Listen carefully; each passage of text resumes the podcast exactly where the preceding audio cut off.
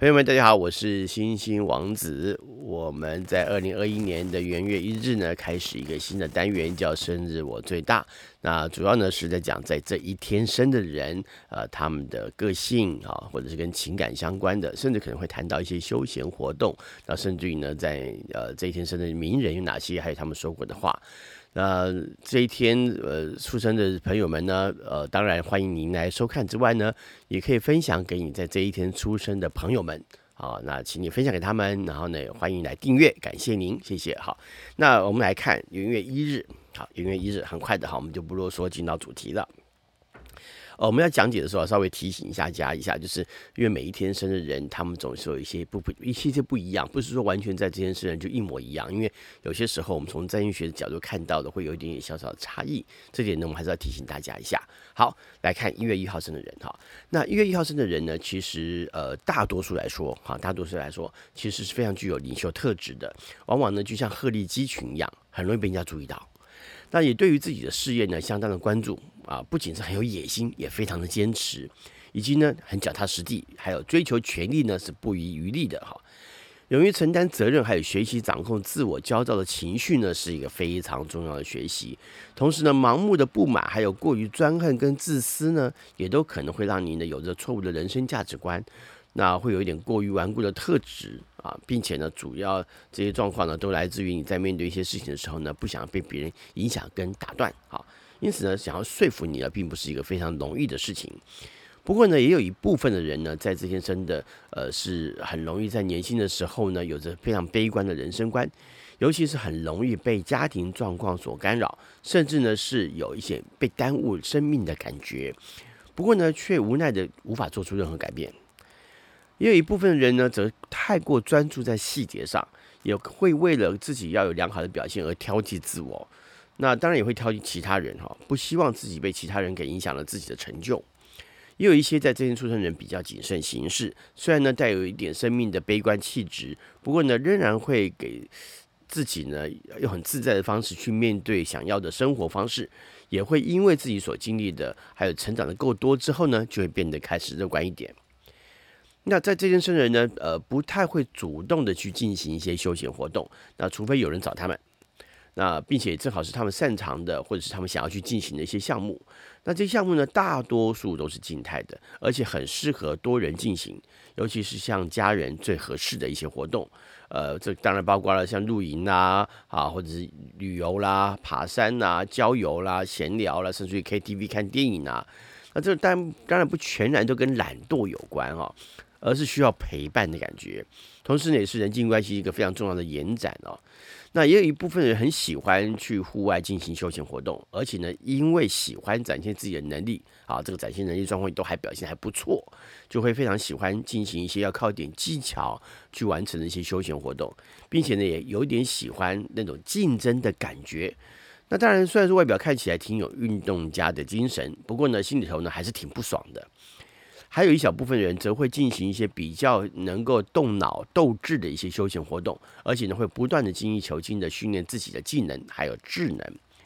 在感情上来看的话呢，这天出生人呢大多数很渴望也很期望，呃有随时都有情感的发生，只不过呢在年轻的时候呢，往往会因为感情经验的不足够，而常常表现的让人不太了解。啊，你的浪漫怎么会有这样子表现呢？好，你你的情感怎么会这样子表现呢？好，不过呢，大多这种浪漫的学习呢，会从普世认同哦，大家所认同的一种状况哈，普世认同的浪漫方式来学习，就像是看电影时候的时候，那些连续剧的主角他们会做的一些感情表现，他就去察觉他们，去观察他们，去表现。好，不过呢，也因此呢，往往呢可能会太过戏剧性，比如他可能刚好看到是马景涛的，好，那不过呢，害怕寂寞，啊，这是他们一定有的。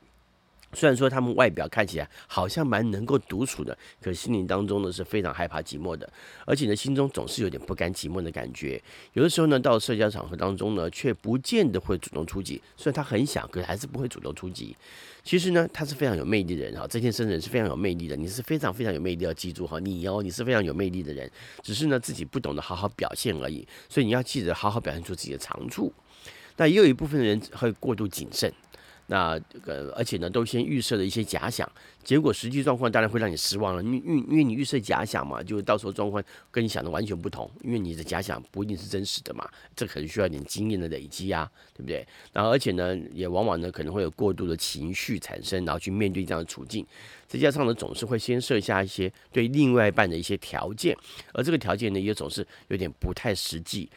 那另外呢，还有一部分的人会太过于表现。的表现出太在意对方的表现，而且呢，会太在意对方表现出的一些小事哈，那就这个多少呢，就会造成一些埋怨跟误解，而且呢，很挑剔对方的一些身家，总有点让人觉得有势利的感觉，这恐怕稍微调整一下喽。好，